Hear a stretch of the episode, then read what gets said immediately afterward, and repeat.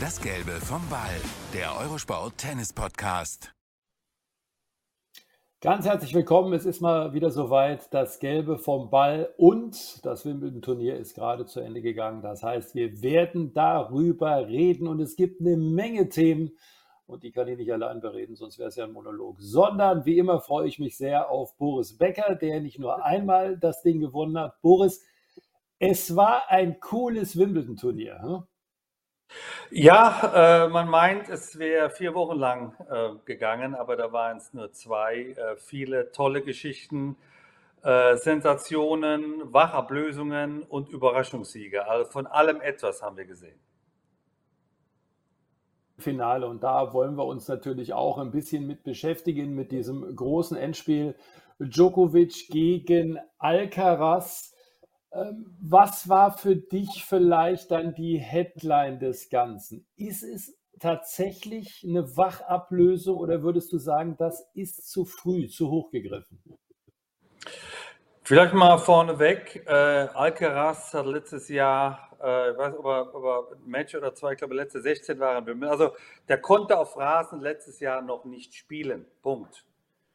Und ein Jahr später reist er nach Queens nach einem enttäuschenden äh, Halbfinale, das er verloren hat gegen Djokovic in Paris. Spielt in der ersten Runde gegen den Franzosen Rinderknecht. Ich habe das Spiel im Fernsehen live gesehen.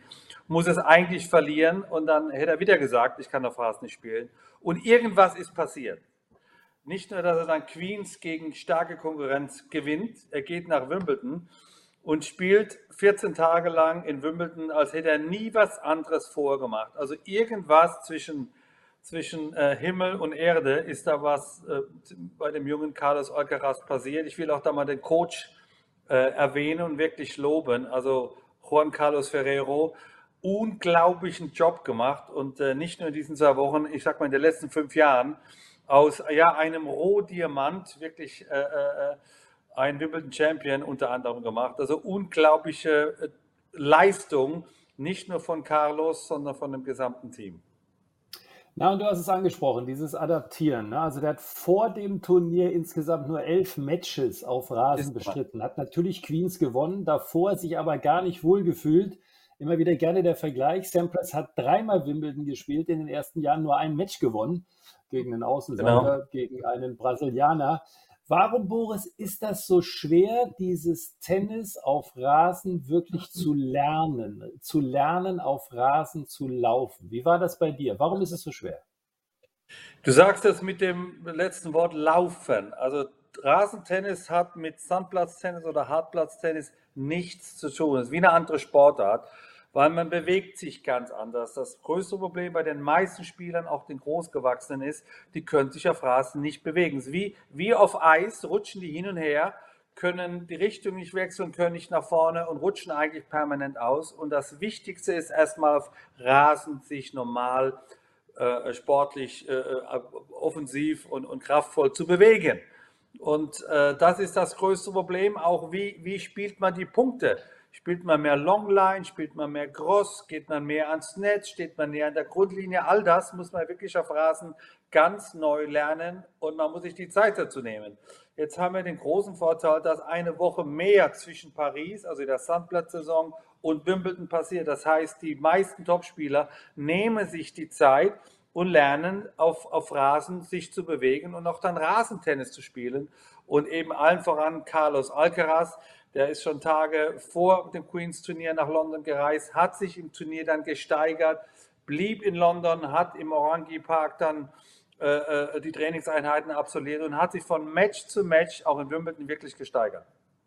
Wir müssen über den Kerl natürlich reden, äh, der übrigens der drittjüngste ist. Da ist noch ein gewisser Herr Borg und auch ein gewisser Herr Becker, die äh, jünger waren und ja. außerhalb dieser großen Spieler, inklusive Murray, seit 2002 Boris, der erste andere Sieger sozusagen. Was interessant ist, weil du sagst, man muss es lernen. Ähm, er hat sich Videos angeschaut, sehr, sehr viel von Federer und von Murray. Jetzt hat man natürlich gefragt, Mensch, warum nicht von Joker? Da sagt er, der rutscht so auf Rasen, das werde ich niemals können, da werde ich mir alle Knochen brechen. Aber dieser Wille, bei anderen sich auch was abzuschauen, zu lernen, ich glaube auch durch den Trainer, den hat Carlos Alcaraz wie vielleicht kein zweiter. Wie vieles kann man auch auf Rasen äh, es lernen zu spielen. Man muss sich da äh, Videos anschauen von denen, die es vorgemacht haben, wie es geht. Du sprichst vier Spieler an. Stell dir mal vor, in 20 Jahren haben nur vier Spieler Wimbledon gewonnen. Das heißt, das passiert nicht zufällig oder mal so oder aus Versehen. Und äh, da hat äh, Carlos und Juan Carlos, der Trainer, äh, ganz tolle Arbeit geleistet. Einfach, ja, Nachhilfeunterricht bei Roger, bei Andy, auch bei Rafa. Äh, äh, und es ist erlaubt. Das, ist, das sollte jeder machen, einfach von den Besten zu lernen, die es vorgemacht haben, wie es geht. Auch die großen vier hatten Umstellungsprobleme von Sand auf Rasen, aber die haben sich die Zeit genommen und haben dann auch anderes Tennis gespielt.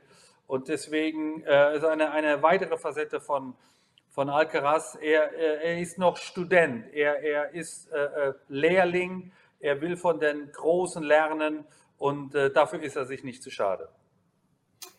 Wimbledon 2023 war sein viertes Rasenturnier überhaupt. Das muss man sich mal geben. Also das ja. ist äh, wirklich krass.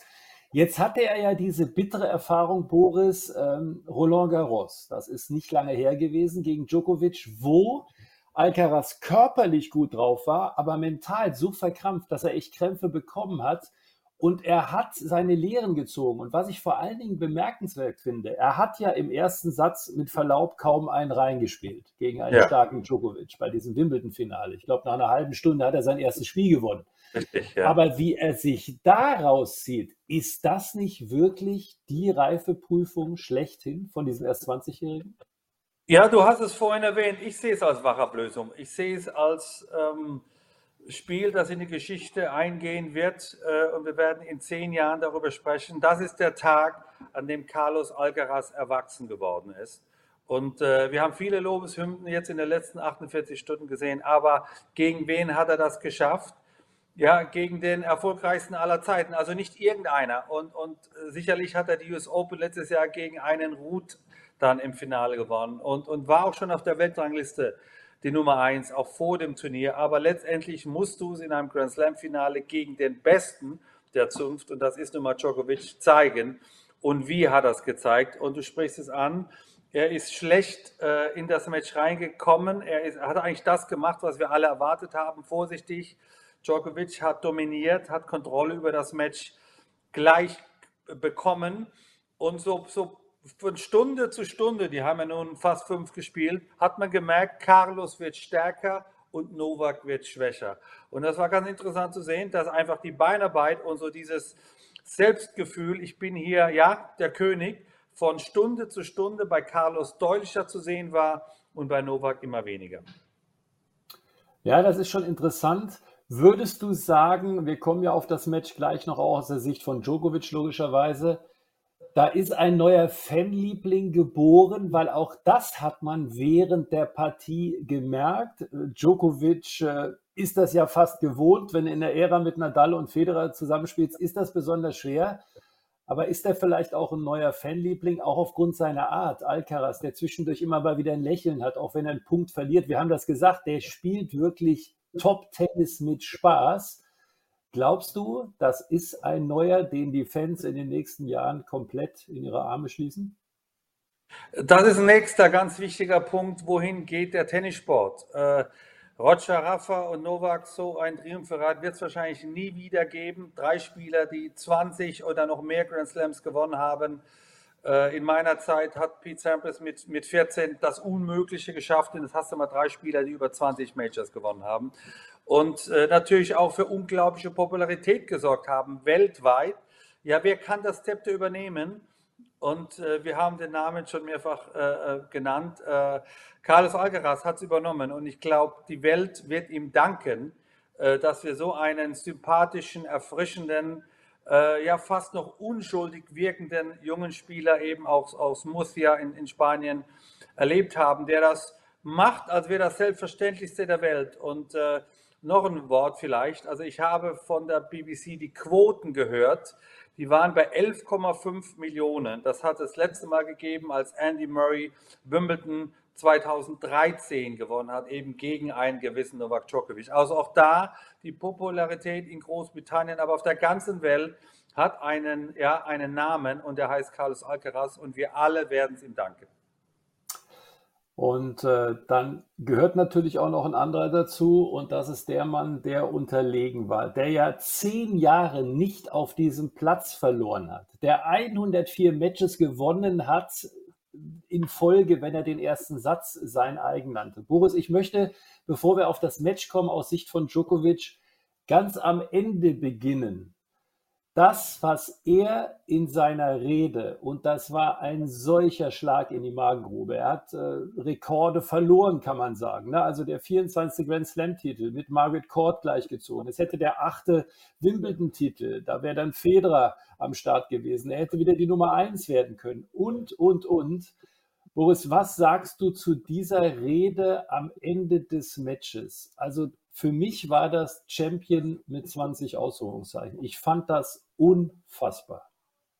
Vielleicht hat er ein sehr wichtiges Match verloren, aber er hat, glaube ich, so viele Sympathiepunkte und Respekt von der ganzen Welt bekommen, wie bei all seinen Siegen vorher nicht. Und das ist ja das Schizophrene dass so ein großer Champion eigentlich eine Schwäche zeigen muss, seine Liebe zu seiner Familie ausdrücken versuchte. Er konnte es nicht, weil er angefangen hat zu weinen. Wann hat man Novak Djokovic mal auf dem Platz weinen sehen? Ich noch nie und ich habe fast jedes Match von ihm gesehen. Also wie er als Mensch, als Vater, als Ehemann rüberkam, das war sagenhaft. In einem Moment, wo er es vielleicht seine schmerzhafteste Niederlage erleiden musste. Und das zeigt Größe, das zeigt auch... Äh, ja, was es mit ihm gemacht hat, äh, wie er seinen Nachfolger sieht. Auch die Kommentare nach dem Match, äh, die Novak über Carlos äh, gesagt hat, von wegen, ja, wie, wie sehen Sie so einen Spieler? Dann sagt er, ja, ich habe noch nie gegen so einen Spieler gespielt. Und der Novak hat gegen alle schon gespielt. Und er sagt, er ist irgendwo eine Mischung zwischen Roger, Rafa und mir. Ich meine, ein größeres Kompliment kann der Superstar der Szene seinem Nachfolger nicht geben. Deswegen, ja, also was da an dem Sonntag passiert ist, das war ähm, eher erdrutschmäßig. Äh, äh, und, und so gerne, wie wir Novak haben und so viel Respekt äh, er über der ganzen Welt auch bekommen hat, äh, wie er da sozusagen, ja, fast als Staatsmann seinem Nachfolger äh, die, die Trophäe gegeben hat, das, das sucht seinesgleichen. Ja, die Bilder, die du angesprochen hast, das war mit Sohnemann Stefan, ne, der gelächelt hat und er sagt, ich sehe meinen Sohn da oben, der ist immer noch da. Und dann hat er auch geschluckt und äh, hat ein paar Tränchen auch verdrückt.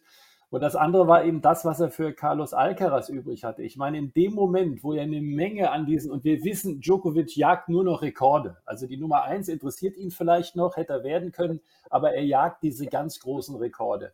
Und dann zu sagen, pass mal auf, Carlos, dass du auf Sand und auf Hartplatz ein richtig guter bist und gefährlich für mich, das habe ich ja verstanden. Aber jetzt auch noch auf Rasen, es ist unfassbar und dann hast du es auch verdient. Ich meine, diese Größe bei allem hin und her und er polarisiert. Er hat den schönen Teakholz-Netzpfosten, du erinnerst dich von Wimbledon, ne? Äh, also ja, richtig ja, äh, angekratzt. Ja, das darf man ja, nie machen, ja. Wobei der hat ja, gut gehalten, war die kleine Kerbe drin. Aber ich finde, das ist Champion-like, ne? das so dann auch auf den Gegner zu übertragen, weil er genau gemerkt hat, dir gehört jetzt eigentlich die Bühne. Ja, und ich glaube, das hat man auch im Match gemerkt. Er hat sich so ja fast gegen eine, eine jüngere Version von Djokovic gesehen. So hat das den, den Eindruck gehabt, auch, auch von der Dynamik her. Äh, Novak hat, sag mal, von Satz zu Satz äh, Geschwindigkeit und Power verloren und, und Carlos gewonnen. Und das hat er eben auch nach dem Match äh, wunderbar ausgedrückt. Äh, ja, und das muss man ihm auch lassen. Das ist ein, ein unglaublicher Sportler, äh, der trotz, trotz ja, aller ähm, Rekordjagd und, und, und, ja, fast der, der Sucht, der Beste aller Zeiten zu sein, nicht vergisst, wenn er ein Gegenüber hat, äh, der vielleicht sein Nachfolger werden wird in, in 10 oder 15 Jahren. Und das kam sehr schön zum Ausdruck. Ein Trigger für mich, ich weiß nicht, wie du es siehst in dem Match, war also erster Satz Glatz an Djokovic, da müssen wir sagen, fand auch Alcaraz nicht statt. Also da hat man schon gedacht, boah, ja. der lässt sich wieder so beeindrucken von diesem unfassbar erfahrenen Joker, der nach wie vor ja fit ist wie ein Turnschuh. Dann gibt es den Tiebreak, eigentlich in diesem Jahr bei wichtigen Tiebreaks äh, Novak nicht zu bezwingen. Das weiß auch jeder auf der Tour, das weiß man auch als Beobachter. Er führt 3-0, er hat Satzball Boris, und dann spielt er für seine Verhältnisse plötzlich vorsichtig, weil wenn man überlegt, Djokovic auf diesem Platz für 2-0 Sätze, also es ist zwar schwer zu sagen gegen Alcaraz, für mich wäre das Match vorbei gewesen. Wie hast du ihn da beobachtet? Ich fand es ungewöhnlich, dass er da eben nicht diese Dominanz durchsetzen konnte. Er hatte echt Bammel. Erstmal hat man zu wenig auch äh, die sogenannten Experten eben über diesen Tiebreak gesprochen. Also wann ist das Match gekippt? Genau richtig in diesem Tiebreak. Äh, Novak sah wie der sichere Sieger aus, hatte die 3-0-Führung, hatte Satzball und wird dann vorsichtig, schlägt nicht mehr durch die Rückhand, sondern versucht sie nur noch so reinzuschieben. Äh, macht auch dann drei Fehler bei der Rückhand. Ich meine, du kannst ihn normalerweise morgens um vier aufwecken. Die Rückhand geht immer. Und in dem wichtigsten Tiebreak, er hat dies Jahr noch keinen verloren, äh, zeigt er zum ersten Mal Nerven, er wird vorsichtig, er spielt ängstlich und äh, schenkt seinem Gegner sozusagen den zweiten Satz und plötzlich wacht Carlos Alcaraz auf. Äh, ich bin ganz bei dir, hätte der zweite Satz Richtung Djokovic gegangen, wäre der gegangen, wäre das Match für mich rum gewesen und alle sagen, ja, die Zukunft hat sicherlich Alcaraz, aber der aktuelle König ist nach wie vor Djokovic. Pustekuchen. Nach das beide wurde es ein ganz anderes Match. Und äh, im Nachhinein, bestimmt in der Nacht von Sonntag auf Montag oder noch in den nächsten Wochen, wird Djokovic noch häufig an diesen ja, missratenen Tiebreak denken. Glaubst du, es war ein Ära-Ende? 2001 unterlag ein gewisser Pete Sampras einem 19-jährigen Schweizer bei diesem Turnier. Roger Federer, der Name. Und danach hat Roger, glaube ich, in den nächsten acht Jahren siebenmal Wimbledon geholt. Ähm, glaubst du auch auf diesem einer der Lieblingsbelege, neben den Australian Open natürlich vom Joker, es ist tatsächlich jetzt auch ein Ära-Ende oder, und das hoffe ich eigentlich, sehen wir dieses Duell noch mindestens die ersten ein, zwei Jahre als das große Duell im Tennis derzeit? Also ich glaube nicht, dass es die das Ende der Ära Djokovic ist und ich hoffe es auch nicht, weil äh, das war ein, eine, sag mal, ein Paradebeispiel, wie ein Tennismatch laufen muss. Wir haben Millionen neuer Fans dadurch gewonnen und hoffe, Sie können das bei den News Open oder in Melbourne Anfang des Jahres wiederholen. Äh, ich glaube nicht, dass Djokovic ähm, ja, nicht mehr die Leistung zeigen will. Für mich ist die Frage, die Motivation. Äh, was treibt Djokovic weiter an? Ja, sicherlich die 24, dann wäre er zusammen mit Margaret Court äh, ja, der Rekordhalter, was, was Major angeht. Er ist es schon bei den Herren, aber er möchte es natürlich auch insgesamt sein.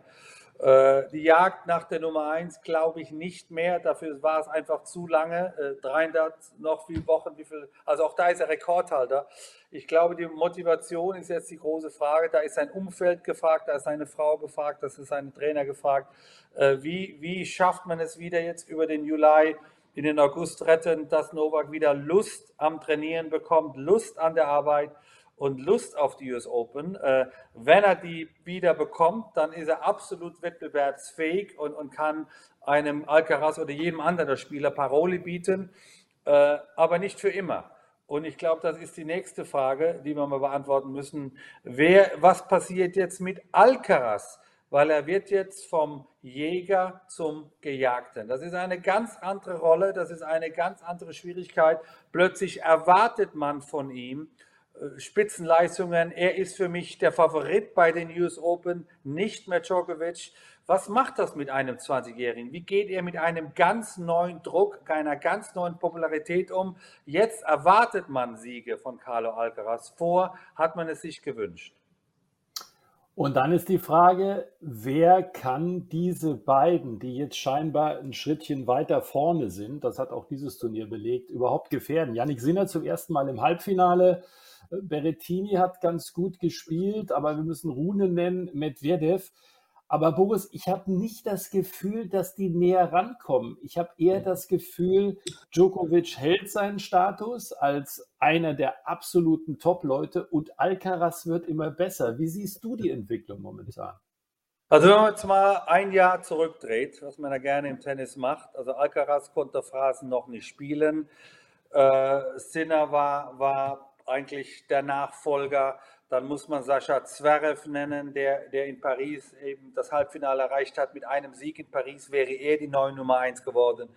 Aber Tennisjahre sind Hundejahre. Was in einem Jahr in diesem Sport passiert ist, das kann man kaum äh, in diesen, diesen kurzen Podcast fassen. Also äh, es, ist, es ist ein Spieler geboren, der möglicherweise jetzt dominiert über die nächsten Jahre. Äh, Carlos Alcaraz hat sich so unglaublich verbessert, wie man es nicht für möglich gehalten äh, hat. Und da ist vielleicht jetzt der, der, der Zeigefinger auf die genannten. Äh, äh, was macht Zverev? Was macht Sinner? Was macht Rune? Was macht Medvedev? Ich meine, Alcaraz hat im Halbfinale gegen Medvedev gespielt. Das war eine Lehrstunde auf Rasen für den Russen, der aber auch da zum ersten Mal im Halbfinale von Wimbledon war. Was macht Rublev? Äh, der im Viertelfinale gegen, gegen Djokovic rausgegangen ist. Was machen diese Spieler? Haben, äh, haben sie es wahrgenommen, wie, wie unglaublich Alcaraz sich verbessert hat? Wie halten sie dagegen? Und ich glaube, das ist für mich jetzt die Frage für den Rest des Jahres. Äh, die Konkurrenz schläft nicht, die wird sich das genau angeguckt haben, die wird studieren, wo sind die Schwächen bei dem jungen Spanier, wie kann man ihn bezwingen. Auch er hat Schwächen natürlich.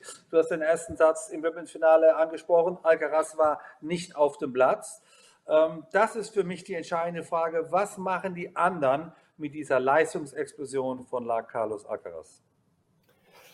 Und was macht äh, der Kollege Zverev, ist natürlich auch die Frage. Also, ähm, wenn wir uns anderthalb Jahre zurückbeamen, du hast eben gesagt, ein Jahr mal anderthalb Jahre, da war, glaube ich, die Rede von den neuen Big Three, ne? auch so ein bisschen genau. aus der Ecke von Zverev. Ne? Das war dann äh, der Joker, das war Medvedev, der ja vor allen Dingen auf Hartplatz unfassbar gut spielt und eine Wahnsinnskonstanz auch hatte. Und das war Sascha Zverev. Hast du den Eindruck, dass, wenn man das mit einer Entwicklung von Alcaraz vergleicht, Verletzung hin, Verletzung her, mittlerweile ist das schon über ein Jahr her, ähm, dass das Tennis sich sehr, sehr schnell weiterentwickelt hat und momentan Sascha eben dem nicht standhält oder nicht Schritt halten kann? Ja, also kurze Antwort. Ähm, nein, da muss ich natürlich fragen, was ist passiert. Äh, ich glaube, die Frage nach seiner Gesundheit, nach seiner Fitness, nach seinem Sprunggelenk äh, ist beantwortet, das ist wieder fit. Aber was ist mit dem Rest meines Tennis? Äh, was muss ich verbessern, um in die Nähe von Alcaraz zu kommen? Zur Info, Zverev hat Alcaraz in Paris letztes Jahr geschlagen. Also da war er dran. Äh, und auch damals die Aussage, die neuen äh, Top 3 sind eben Medvedev, Zverev und Djokovic, war völlig richtig. Aber wie gesagt, Tennisjahre sind Hundejahre, da ist eine Menge passiert. Frage, ähm, wo kann er sich verbessern? Die Frage, mit welchem Umfeld kann er sich verbessern? Und, und was, sind, was ist die Ausrichtung? Was ist die Strategie? Äh, ich weiß, dass er diese Woche in Boston spielt und dann nächste Woche am Roten Baum. Also er spielt die Sandplatzturniere. Ich nehme an, dass er dann sehr schnell auf Hartplatz geht und, und in Kanada spielt, in Cincinnati. Und dann Ziel äh, US Open. Also er spielt quasi jede Woche. Kann man sich im Turnier Tennis verbessern? Braucht er dieses, dieses Matchgefühl, weil er ja immer noch irgendwo Matches sucht? Oder braucht er einfach mal ein längeres Trainingslager, wo er seine Schwächen auskuriert und vielleicht seine Stärken versucht zu verbessern? Die Frage kann ich dir leider nicht beantworten. Ich bin nicht der Trainer, ich bin auch nicht jede Woche dabei. Ich kann es nur von außen äh, versuchen äh, zu beobachten und zu, zu beurteilen. Äh, aber irgendwas muss passieren. Also er, er ähm, ist gerade nicht mehr auf dem Niveau von Alcaraz. Und da gibt es noch zwei, drei andere, die auch besser Tennis spielen. Und, und da muss er sich wirklich Gedanken machen, was muss ich tun, um mich zu verbessern. Was hältst du von der Aussage nach dem Match gegen Berrettini, wo äh, Sascha wirklich gutes Rasentennis gespielt hat? Das können wir echt festhalten, weil Berrettini da schon ganz gut zurechtkommt als ehemaliger Finalist. Aber was hältst du dann von der Aussage, wenn er sagt, naja, eigentlich habe ich ganz gut gespielt? Das heißt in Anführungszeichen sich damit zufrieden gibt, ist das denkbar, dass das auch aus dem Mund von einem Djokovic oder den anderen Großen äh, zu kommen ist? Oder er ist ja, Sascha ist ja eigentlich ein mega selbstkritischer Typ. Wo steht er so mit dieser Ausrichtung? Und wir drehen uns ja immer so ein bisschen im Kreis. Ne? Also wir reden über das Umfeld, ja. Wir reden vielleicht einen Input mal äh, von einem externen Trainer, äh, Vater nach wie vor allerhöchsten Respekt. Aber reicht dir das als Aussage nach so einem Turnier oder erwartest du da gerade von einem Spieler mit einem solchen Potenzial was anderes? Ich merke, du kennst dich ein bisschen aus und hast auch diese Antwort mitbekommen, die ich auch äh, gehört habe. Ähm, die wirst du nicht von Djokovic oder von Alcaraz hören, wenn sie in der, in der dritten Runde in Wimbledon verlieren äh, gegen einen ja, lang verletzten Berrettini, muss man auch mal sagen. Der hat also lange kein Turnier gespielt, äh, verliert dann ja relativ glatt äh, äh und sagt, ja, ich bin eigentlich zufrieden, es war eines meiner besten Rasenmatches. Das wirst du von Djokovic und Alcaraz nicht hören und ich glaube auch nicht von, von zwei, drei anderen. Also das hat mich ein bisschen verstört, so nach dem Motto, ja, es lief ja alles ganz okay. Ähm, Wimbledon-Turnier abgehakt. Ach, das ist mir zu wenig, das ist mir zu dünn. Äh, da muss er, weil er normalerweise ja sehr hart mit sich äh, äh, umgeht, auch öffentlich und also für meinen Geschmack fast, fast zu ehrlich. Äh, das hat mir nicht gefallen. Äh, das war nicht genügend selbstreflektierend. Ähm, warum habe ich relativ glatt gegen Berrettini gewonnen? Du kannst immer sagen, der andere hat besser gespielt und in dem Fall besser aufgeschlagen. Ja, aber was kann ich dagegen tun?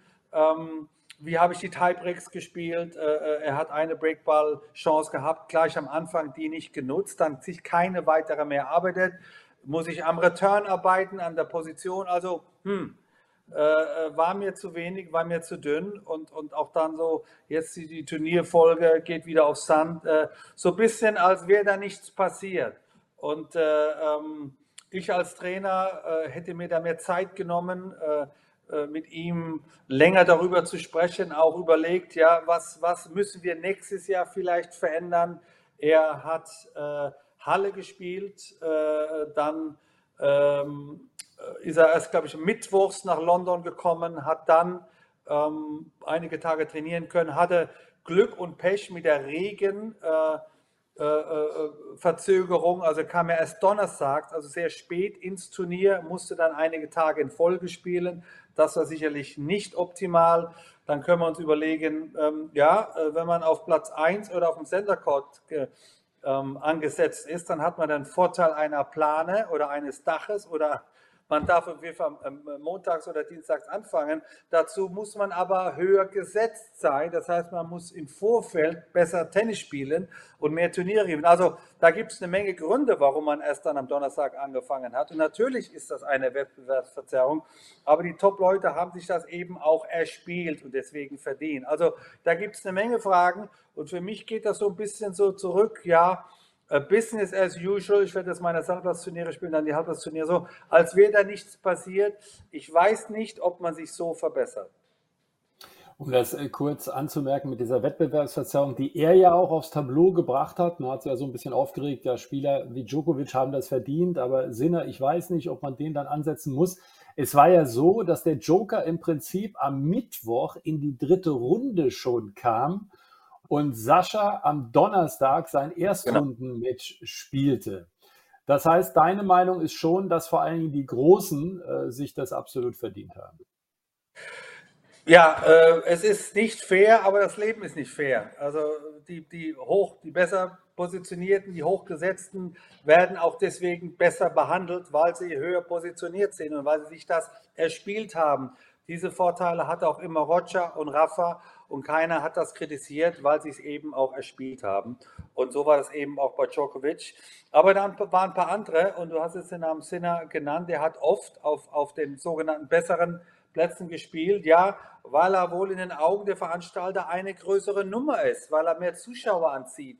Auch da müssen sich Spieler mal fragen, warum habe ich nicht das Renommee, das Prestige und den Namen wie jetzt möglicherweise jüngere Spieler, und, und, und diese Frage muss ich eben auch Zverev stellen. Und das ist, das ist ein Gesamtpaket. Du musst natürlich auch dann, sag mal, mit den Verantwortlichen, äh, die mal treffen und mal sprechen und mal, sag mal, und nicht immer nur akzeptieren, ja, sie setzen mich auf Platz 17 ein. Auch das haben wir früher oder eben mein Management gemacht. Das ist alles, alles Teil, Teil der Rolle. Und es ist, es ist vielleicht dann zu spät, dann an einem Mittwochabend äh, äh an, anzureisen weil man all diese Gespräche ja im Vorfeld äh, führen muss.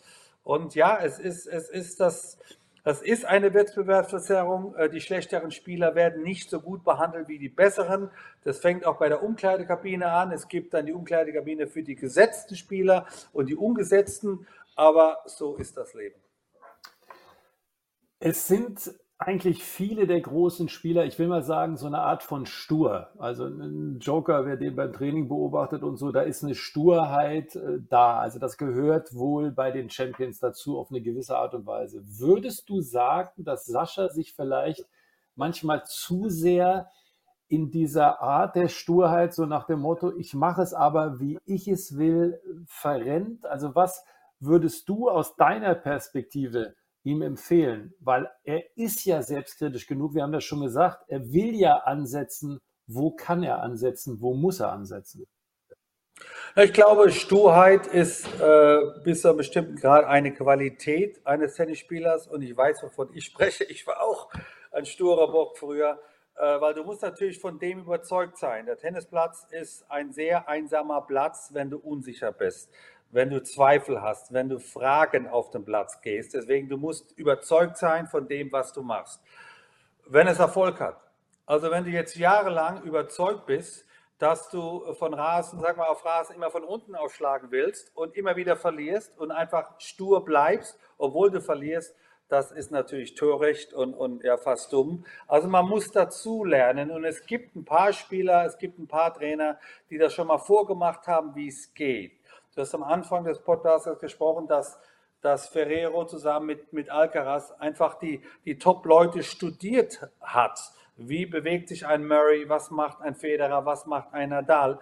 Ähm, man kann ja lernen. Das Tennis ist ja nicht heute erfunden worden und auch nicht gestern, sondern die Besten haben in den 60er Jahren gespielt und die in den 70er Jahren haben von den 60ern gelernt. Und so geht das jedes Jahrzehnt weiter.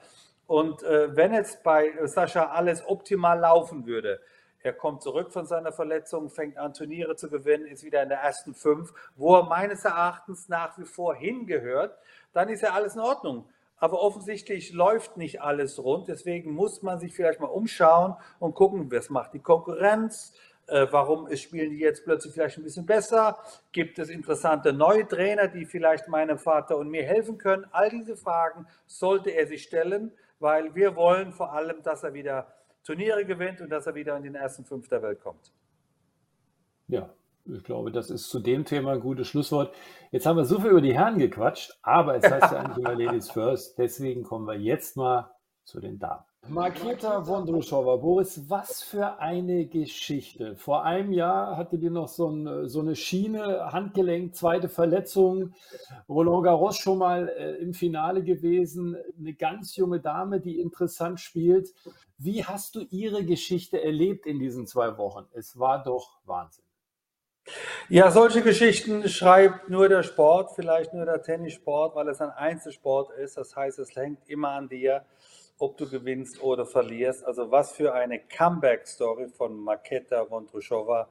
Ähm, die hatte niemand auf dem Zettel, äh, war auch die erste ungesetzte Spielerin seit langer, langer Zeit. Ich weiß, wer der letzte war.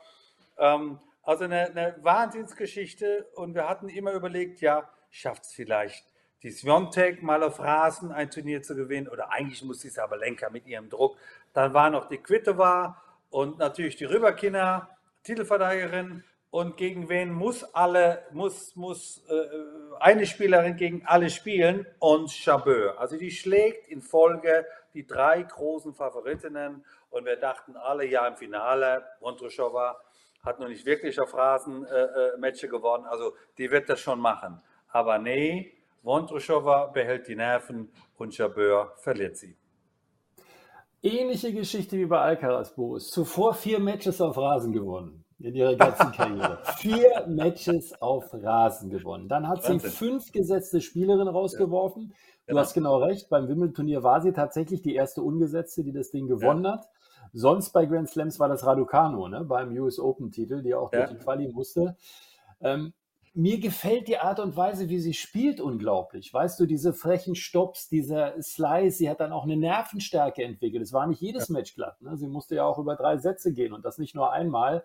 Wie siehst du sie so als Spielerin? Weil ich finde, es geht einem das Herz auf, weil sie schon auch Variationen hat, die übrigens sehr zu Rasen passen. Und vor Jahren hat sie gesagt, auf Rasen, es geht gar nicht. Ich bin Sandplatz und vielleicht auch Halbplatz.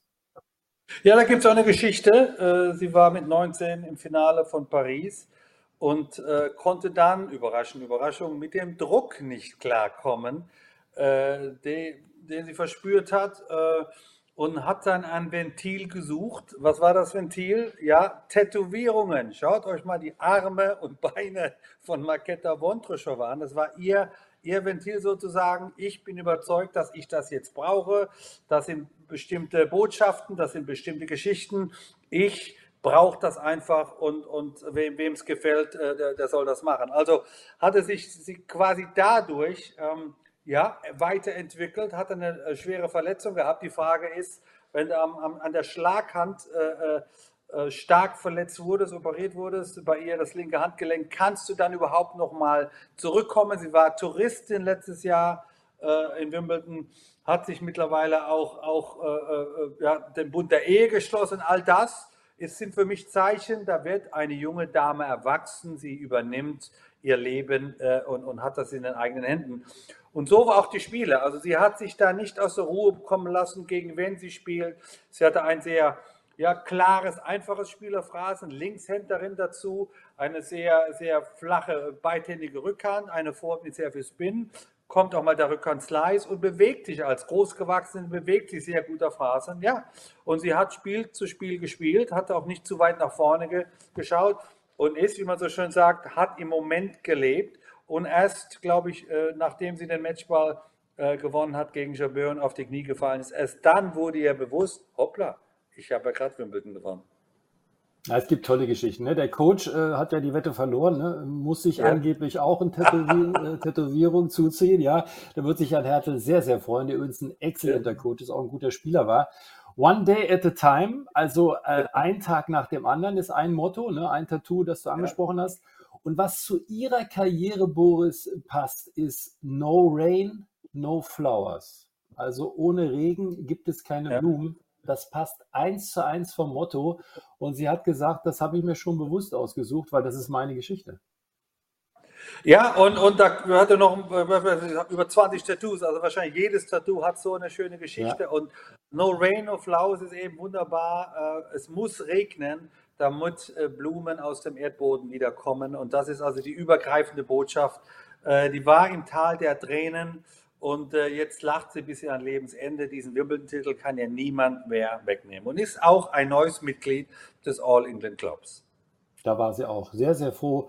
Ja, und auf der anderen Seite Ons Jabeur zum dritten Mal in einem großen Finale bei einem Grand Slam Turnier.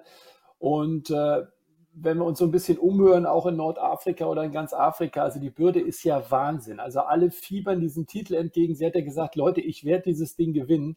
Aber Boris, du hast das ja selber erlebt als junger Kerl. Deswegen für mich und ich glaube auch für dich deine Titelverteidigung Wimbledon damals vielleicht äh, das Größte, was du überhaupt bei deinen vielen tollen Leistungen ähm, eben dann auch umgesetzt hast.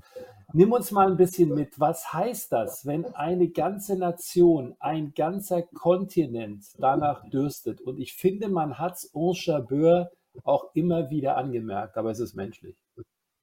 Ja, also jetzt, äh, wir wollen hier auch nicht äh, respektlos Markete gegenüber wirken, aber ich, also ich äh, habe mir gewünscht, dass Ange gewinnt. Äh, und auch da blieben meine Tränen, Tränen äh, also meine Augen nicht trocken, äh, als dann die Siegerehrung war und, und sie eben diese doch sehr emotionale Rede gehalten hat. Das war der schlimmste Tag ihres Lebens. Aber zusammen, also sie sprach über das Publikum, zusammen holen wir irgendwann mal den Titel. Man muss überlegen, äh, sie wäre die erste muslimische Frau und die erste afrikanische Frau, die Wimbledon gewonnen hätte. Also jetzt nicht nur das Land Tunesien, äh, sondern der Kontinent Afrika und die muslimische Welt hat ihr wirklich die Daumen gedrückt, weil das wäre eine Botschaft gewesen, äh, die, die also mit dem Sport nichts mehr zu tun, sondern sie wäre eine Sportikone gewesen. Aber vielleicht ist sie auch eine. Und, und deswegen habe ich mir so gewünscht, dass sie gewinnt. Ähm, ja, äh, also ihre Körpersprache im zweiten Satz, äh, man wollte sie umarmen, man wollte sie trösten, man wollte sie vom Platz führen, aber sie musste irgendwie noch zu Ende spielen. Also sie Sie war einfach von Emotionen überwältigt. Sie konnte ja mit diesem bekannten Nervenkostüm Kostüm nicht mehr umgehen. Und äh, ich befürchte nur, es wird nicht einfacher. Also du hast angesprochen, ist das dritte Grand Slam-Finale äh, verloren. Letztes Jahr Wimbledon, letztes Jahr US Open, jetzt Wimbledon. Also dieser, dieser Fluch, diese Dämonen sind erst besiegt, wenn du irgendwann mal ein Major gewinnst. Und je länger das dauert, desto schwieriger wird das. Dieses ganz große Duell, was wir gesagt haben, Mensch, vielleicht Sabalenka gegen Fiontek, was ja auch nach wie vor kommen kann. Würdest du sagen, es fehlt dem Damentennis oder ist es gut, dass man eigentlich vor einem Grand Slam Turnier häufig gar nicht weiß, Mensch, wer sind denn jetzt die Favoriten? Wer kann ganz weit nach vorne kommen? Eigentlich braucht doch jede Sportart diese großen Duelle. Im Tennis, äh, auch bei den Herren und bei den Damen, ist das ja geschichtlich nachweisbar. Glaube ich auch. Ich glaube, das Damen-Tennis braucht Rivalitäten äh, Sviontek, äh, Sabalenka, Rybakina, ähm, das sind Namen, äh, die das, das, Tennispublikum kennt. Damit kann man sich identifizieren. Äh, Vondroshova hatte niemand auf dem Zettel. Und, und dazu würde ich auch Ons Jabeur äh, zählen, die, die, wie gesagt, in den letzten zwei Jahren absolute Weltklasse äh, zeigt. Und wenn Überraschungsserien kommen, das ist sicherlich schön für die Überraschung, also für Maketa aber für die, für die Fans, für die Zuschauer ist es schwierig, sich damit zu identifizieren. Äh, man kann irgendwo nicht mitfühlen, mitleiden, man kennt die Lebensgeschichte zu wenig und hoffentlich ähm, hält Marketta diese Form und ist auch bei den US Open mindestens im Halbfinale oder im Finale, weil Rivalitäten braucht der Damensport wie auch der Herrensport. Und äh, äh, es wäre gut, wenn das bei den Damen dann auch so bleibt. Aber die schönste Geschichte im Damenfeld war wahrscheinlich Jelena Svitolina. Ich meine, die hat vor achteinhalb Monaten, vor achteinhalb Monaten Nachwuchs bekommen. Roland Garros mal eben unter den letzten acht, jetzt im Halbfinale. Boris, was ist das für eine Story? Ich meine, die wurde ja auch getragen von den Herzen, natürlich, äh, weil sie auch mitfiebert, mitlebt, auch bewegende Worte, die sie dann noch gefunden hat äh, an ihre Landsleute in der Ukraine. Aber was war das für eine Story bei diesem Wimbledon-Turnier?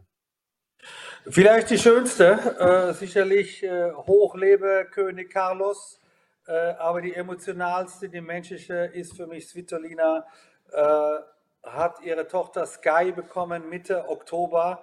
Ähm, das muss man vorstellen. Also hat, hat ein Kind geboren, geschweige denn irgendeine Fitness gehabt, geschweige denn sich Gedanken gemacht über den Tennissport. Natürlich nicht. Und ja, ein halbes Jahr später fängt sie wieder auf Sun an. Die Form ist ganz gut, gewinnt das Vorbereitungsturnier in, in Paris, also in Straßburg.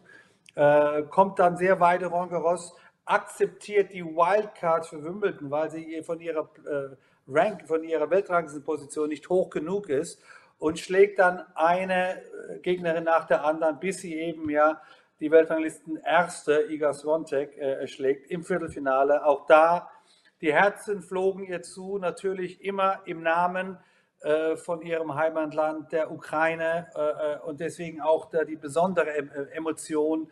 Und wir alle haben sie unterstützt. Und äh, äh, dass sie dann im Halbfinale verloren hat gegen die spätere Siegerin, irgendwann wird es dann auch mal ja für die sehr zierliche, äh, also von außen zumindest zierlich aussehende Svitolina dann zu viel. Aber für mich war das die emotionalste Story von Wimbledon. Wir sprachen vorhin, wie lang war das Turnier? Es schien, als wäre das vier oder sechs Wochen lang. Nein, es waren nur 14 Tage, aber die hatten es in sich. Die hatten es absolut in sich und was für eine schöne Geschichte. Jetzt will ich dich nicht runterziehen zum Schluss unseres Podcasts, aber wir müssen auch über das deutsche Tennis ein bisschen reden, du. Weil, äh, wir haben über Zverev schon äh, gesprochen. ich dachte, jetzt, wir könnten jetzt, sag mal, mit dieser schönen Geschichte aufhören. Jetzt kommst ja, du auf die, ein bisschen, auf die Ein bisschen über deutsches Tennis müssen wir noch reden. Du bei den Damen momentan drei aus den äh, Top 100, Durchschnittsalter 31 Jahre. Bei den Herren fünf aus den Top 100. Auch in der Breite fehlt. Hast du das Gefühl, dass wir vielleicht auch ein bisschen durch äh, ja, Angie Kerber, Petkovic, also sagen wir mal diese goldene Ära, Angie will ja vielleicht bei den Australian Open äh, zurückkommen, da ist er aber auch schon weit jenseits der 30, logischerweise.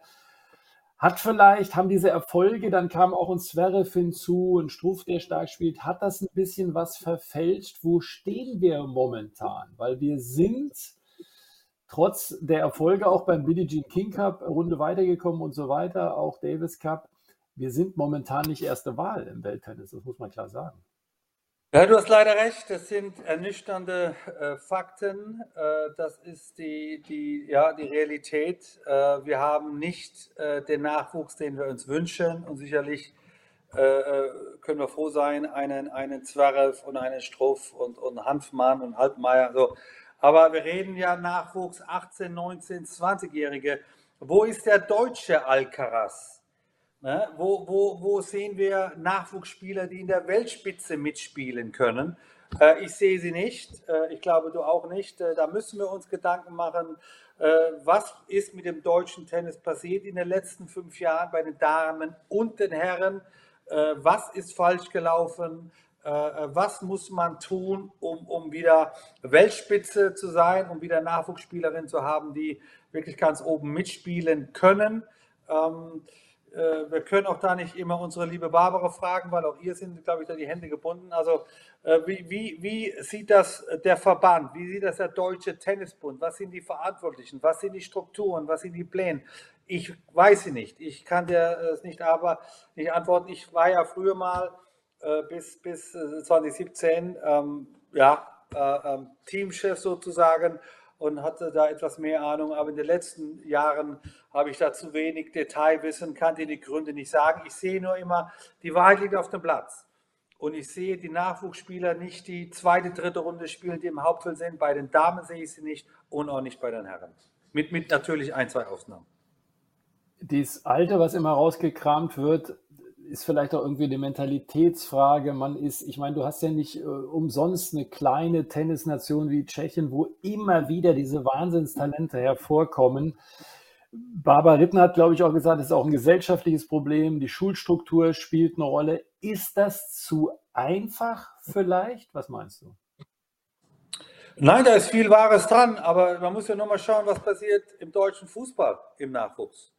Mhm. Da sind wir auch nicht mehr da, wo wir sind. Also es ist ein gesellschaftliches Problem. Es ist ein kulturelles Problem. Unsere 15-, 16-Jährigen haben heute andere Gedanken, außer ich will Tennisspieler werden oder Fußballer. Und, und äh, äh, warum haben das die Spanier nicht? Oder warum haben das die Tschechen nicht? Oder warum haben das die Amerikaner nicht? Ich weiß es nicht. Aber irgendwas läuft im deutschen Sport nicht mehr so rund wie noch vor fünf oder zehn Jahren. Ich glaube, da werden wir uns mal mit einem eigenen Podcast beschäftigen, ja. laden uns da auch nochmal interessante Gäste ein. Boris, ich sage dir vielen Dank, aber ich habe äh, noch ein bisschen was vor. Tennis äh, atmen wir jetzt durch, aber du hast es ja mitbekommen, die Tour de France läuft. Und wir haben ja eben über dieses große Duell Djokovic-Alcaraz geredet. Ne? Ja. Pogacar gegen äh, Wingegaard ist da das große Duell. Das sind äh, zwei Fahrer, die in eine eigene Liga fahren. Äh, es gibt ja viele Hintergrundberichte. Also wir animieren Sie sehr, da mal zuzuschauen das sind schon auch Helden. Ne? Das ist schon krass. Boris, wir reden, äh, es gibt jetzt noch eine Königsetappe unter anderem, da reden wir über Steigungen von über 20 Prozent. Ja, also da fahren wir beide nicht mit dem Auto hoch. Ja, das oh, muss man, so. ja, genau. Ähm, aber da ist es doch genauso, ne? dieses große Duell. Deswegen lebt diese Tour de France ja auch. Nein, ich bin absolut fasziniert von der Tour de France. Äh, äh, ich bin gut mit Jan Ulrich befreundet und äh, kannte mich auch in seiner Zeit auch besser aus wie heute, das gebe ich zu. Aber ich bin fasziniert von der Sportart. Du sagst mal, die, die Steigungen, da kommt man ja kaum im Auto hoch, geschweige denn mit dem Fahrrad. Und das eben, ich glaube, 21 Tage in Folge, dann mit dem Zeitfahren, das also unglaublicher Sport, unglaubliche Sportler, echte Heroes, äh, was die Leistungsbereitschaft angeht. Also ich schaue morgen wieder zu und bin fasziniert von, von diesen großen Radfahrern. Genau, das werden wir alle machen. Also da gibt es auch alles, was Sie wissen wollen. Boris, ich sage dir vielen Dank. Hatten viele Themen. Es war ein aufregendes Wimbledon-Turnier. äh, wir sagen Ihnen vielen Dank für die Aufmerksamkeit und bald gibt es wieder mehr von Das Gelbe vom Ball. Das Gelbe vom Ball. Überall, wo es Podcasts gibt.